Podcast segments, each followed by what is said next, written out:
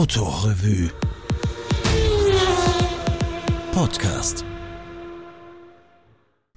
Hallo, mein Name ist Martin Strubreiter. Ich lese heute ein sehr herbstliches Thema. Das war aber auch schon herbstlich, wie es im Juni 1996 in der Autorevue abgedruckt war. Es hat sich damals nämlich schon gezeigt, dass Schrottplätze und Autoverwerter irgendwie zur langsam aussterbenden Kunstform werden, was aus Sicht der Umweltauflagen eh verständlich war. Aber wir Oldtimer-Freunde sehen halt in Schrottplätzen schon immer auch gewisse Kunstwerke, die man, die man nur ungern wirklich dahinschwinden sieht. Also damals war es schon schwierig, welche zu finden. Heute ist es noch schwieriger. Wahrscheinlich sitzt man heute nicht mehr, sitzt man heute mit sauberen Fingernägeln am Computer und sucht nach Ersatzteilen. Damals ist man halt noch mit Werkzeugkoffer herumgegangen und hat, hat gehofft, dass eins der Autos am Schrottplatz liegt. Von den drei Schrottplätzen, die ich damals schon mit Mühe gefunden habe, gibt es heute eigentlich nur mehr einen. Wobei Schrottplatz, glaube ich, ein bisschen despektierlicher Ausdruck ist. Sie nennen sich ja Autoverwerter, was ja auch stimmt. Der, die, die Autoverwertung Boschinger gibt es noch, auch wenn das Ehepaar Boschinger jetzt auch gerade in Pension gegangen ist, aber der Sohn hat übernommen, konzentriert sich aber eher auf die Werkstatt. Die anderen beiden gibt es so in der Form nicht mehr. Die Geschichte heißt, traurig sind sie alle. Von der Entsorgung des Straßenbildes, vom Geigenspielen und dem Pflücken des Zigarettenanzünders, damit wenigstens ein Futzel überlebt. Keines der Autos sieht aus, als hätte es eine nennenswerte Zukunft vor sich, aber Hannes Kriegler bleibt dabei. Ich bin kein Autoverwerter, sondern Autohändler. Außerdem bin ich, wie man so sagt, ein bisschen ein komischer Typ. Das mit dem Autoverkäufer ist nicht sofort nachvollziehbar. Zwischen den Wagen lagern kleine Horden von Stoßstangen und Kühlergrills, Kotflügel und Türen liegen in loser Schüttung im Freien und die drei Schieferhunde bellen, als würden sie dafür bezahlt. Das sind meine Haie, dann habe ich noch zwei Huskies, das sind die Zierfischerl. Ganz hinten im Gewurl der Teile steht das Büro, eine Holzbaracke, die ein wenig an ein gestrandetes Wohnmobil erinnert. Hier findet man die letzten Reste vergangener Schrottplatzromantik, als der Autoverwerter seinen Schreibtisch in einem ziemlich toten Autobus aufstellte und auch ein paar Festmeter besonders wertvolle Ersatzteile darin verstaute, Leuchten und Radkappen meistens. Die finden sich hier nicht, dafür eine interessante Fotoauswahl an der Wand, Hannes Kriegel in jüngeren Jahren, ein Schieferhund, der Papst, sowie auf dem Eiskasten je ein Flascherl Rot- und Weißwein und auch ein paar Dosen Vandal. Das Rotwein-Achtelglas ist gut abgegriffen. Weniger flüssig läuft das Geschäft seit Einführung der Katalysatorpflicht, aber das stört Hannes Krieger nicht. Ich habe ja viel gelernt. Wenn es einem überhaupt nicht mehr rennt, dann spiele ich halt wieder Geige oder Klavier, wie damals in der Meile in der Oper. Oder ich spiele Schach im Café, weil da gewinne ich meistens. Das Aufhören hat er übrigens schon schrittweise eingeleitet. Autos werden keine mehr angenommen, nicht einmal geschenkt, wie er sagt. Aber dass sich der Platz bald leert, kann eher ausgeschlossen werden. Denn verschleudern will Kriegler, mittlerweile 66, die Teile keinesfalls. Gestern war einer da, der wollte einen Dank, aber nichts dafür zahlen. Habe ich gesagt, lieber Freund, bevor ich den Dank um einen Tausender hergib, lass ich mir die Ohren kopieren. Der Tausender war übrigens noch Schilling, also wir sind noch tief in der Schillingzeit 1996. Die Matura hat Hannes Krieger gemacht 1948 und dann ein Just-Studium begonnen. Wegen einer großen Liebe bin ich dann ins Finanzamt gegangen, auch wenn mir der Job wesentlich länger geblieben ist. Dann bin ich Autohändler geworden wegen der großen Freiheit. Freiheiten dieser Art leistet sich die Stadt Wien nur mehr an ihren Ausläufern, wo sich die Seriosität nicht mehr so wichtig nimmt. Dort haben Handwerker überlebt, die es eigentlich nicht mehr geben dürfte, hätte der Fortschritt den gleichen Stellenwert wie in Zeitgeistmagazinen. Und rein marktwirtschaftlich waren Schrottplätze noch nie zu erfassen. Für den sensiblen Betrachter waren sie stets mehr als Organbanken für verhärmte Gebrauchtwagen, sagen wir ruhig, führende Kulturinstitute gewachsener Romantik und Schaukästen morbiden Zerbröselns. Die Autoverwertungen, in die wir uns als 18-Jährige verliebten, gehören mittlerweile zu den bedrohten Spezies. Denn das Abfallwirtschaftsgesetz ist ein Hund. Seit 14. Jänner 1993 gelten Autowracks als gefährlicher Müll und wer mit solchen handelt, muss die nötigen Voraussetzungen mitbringen. Das bedeutet ungefähr anpassen oder zusperren. Kurt und Maria Poschinger betreiben einen Schrottplatz in Guntramsdorf, der alle Bedingungen erfüllt. Sauber aufgereihte Autowracks, eigene Lagerhallen für Technikteile, appetitlich angerichtet. Die längste Halle gehört den Reifen, die teilweise noch den Gatsch der letzten Ausfahrt tragen und, kaum sind sie getrocknet, schon wieder Richtung Osten verkauft werden. Daneben stapeln sich Paletten mit Getrieben, genau katalogisiert, damit nichts verloren geht. Kleiner ist der Raum für Halbachsen und Leuchten. Die Regale tragen hier Wegweiser, Opel etwa oder Italien. In einem Winkel steht auch die Küche fürs Hundefutter, denn die Wachhunde, richtig, zwei Schäfer, nehmen ihr Futter winters nicht so gerne gefroren. Kurt Boschinger sieht nicht unbedingt aus wie ein Schrotthändler. Die Hände sind sauber, die Fingernägel tragen nicht die Spur eines Trauerrandes, seine Sprache passte auch gut zu einem Innenstadtgeschäft. Das Büro ist sauber und weiß gekalkt, dunkel furnierte Möbel ergeben sich grellgelben Schildern an den Wänden, die dem Kunden die Preise besonders verhaltensauffälliger Ersatzteile zurufen. Sogar die junge Dame am Kalenderblatt ist bekleidet, einigermaßen zumindest. Die Autoverwertung Poschinger ist die zweite im Großraum Niederösterreich, die nach den Vorschriften des Abfallwirtschaftsgesetzes organisiert ist.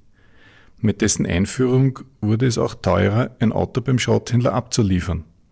Bekam man bis dahin ein paar symbolische Hunderter, so muss man seither noch ein bisschen dazu zahlen. Von diesem Geld bestreitet die Autoverwertung die sogenannte Behandlung. Denn so, wie ein Auto reinkommt, landet es nicht auf dem Schrott. Zuerst werden alle Flüssigkeiten und Druckbehälter, zum Beispiel Feuerlöscher, entfernt und der Entsorgung zugeführt. Auch die Reifen sind zu demontieren, aber keiner weiß warum. Zusätzlich baut Poschinger die gesamte Technik aus und sortiert sie, je nach Zustand, ins Regal oder in den Alteisencontainer. Aufs Freigelände kommen dann nur mehr die sterblichen Hüllen mit der Innenausstattung. Am Anfang war es hart, erzählt Poschinger vom großen Umbruch. Die Leute haben geglaubt, wir wollen uns auf einmal einen goldenen Buckel verdienen. Mittlerweile hat man sich damit abgefunden, dass für die Entsorgung des Vehikels bezahlt werden muss, ob schon sich bei der Übergabe noch immer herzzerreißende Szenen abspielen. Zitat Manche ziehen die Polaroid aus dem Sack und machen noch schneller Foto, ein anderer nimmt den Zigarettenanzünder mit, damit er wenigstens irgendwas vom Auto daheim hat. Traurig sind sie alle. Der Ersatzteilverkauf läuft bestens, zumal an der Bundesstraße 17. Besonders begehrt sind die Technik und verletzliche Blechteile, die in leichten Kollisionen gerne aufgerieben werden. Am Geschäft der Verwerter knabbern allerdings die vielen Nachbauteile, wie Kurt Boschinger erzählt. Die sind oft billiger als Gebrauchteile, darum bieten wir auch schon Neuteile an, um Kunden zu halten. Ein Preisbeispiel, der gerne genommene Mercedes-Stern um 189 Schilling. Die meisten Käufer zahlen für ein bereits ausgebautes Drum gerne ein bisschen mehr. Wer trotzdem lieber selbst schraubt, wird begleitet, damit er nicht zu viel einsteckt oder ruiniert. Den gefürchtetsten Kunden zeichnet nämlich aus, dass er das Scheinwerferglas einschlägt, um an die Glühbirne heranzukommen. So liegen die Autos, bis Boschingers Scannerblick merkantile Wertlosigkeit diagnostiziert. Die endgültige Entsorgung übernimmt die Föst in Laxenburg, wohin die Autos vom Schrotthändler zu liefern sind.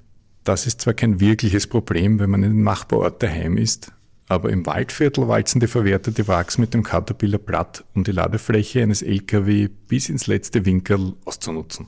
Für Franz Augustin ist die Föst eine ziemlich unbekannte Adresse und auch der Lauf der Zeit ficht ihn nicht besonders an. Sein Welser Schrottplatz liegt in einer Zeitzone, die sonst nur in Burgenländerwitzen vorkommt.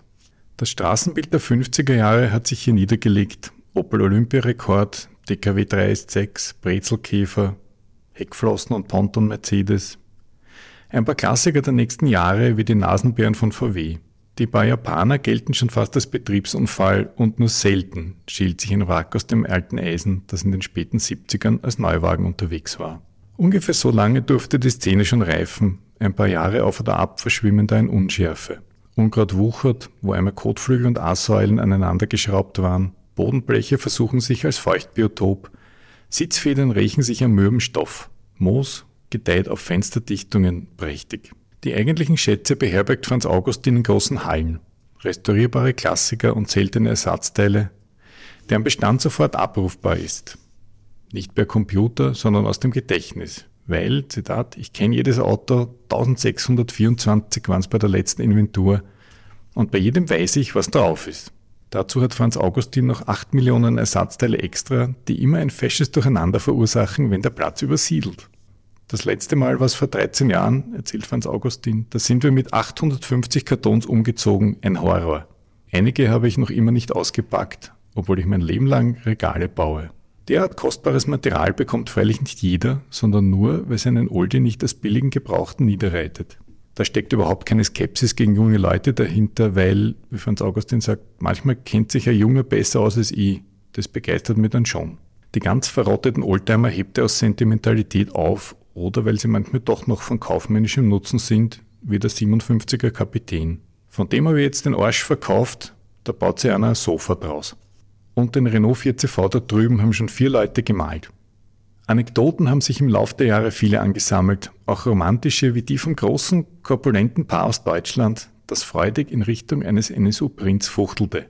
Mensch, den müssen wir haben, darin haben wir uns kennengelernt und zum ersten Mal geliebt. Das ist jetzt sieben Jahre her und der NSU ist längst restauriert. Franz Augustin ist ein würdiger Verwalter dieses Geländes, der sich ein verstaubtes Refugium aufgebaut hat, weil draußen alles ein bisschen zu flink läuft und in die falsche Richtung obendrein.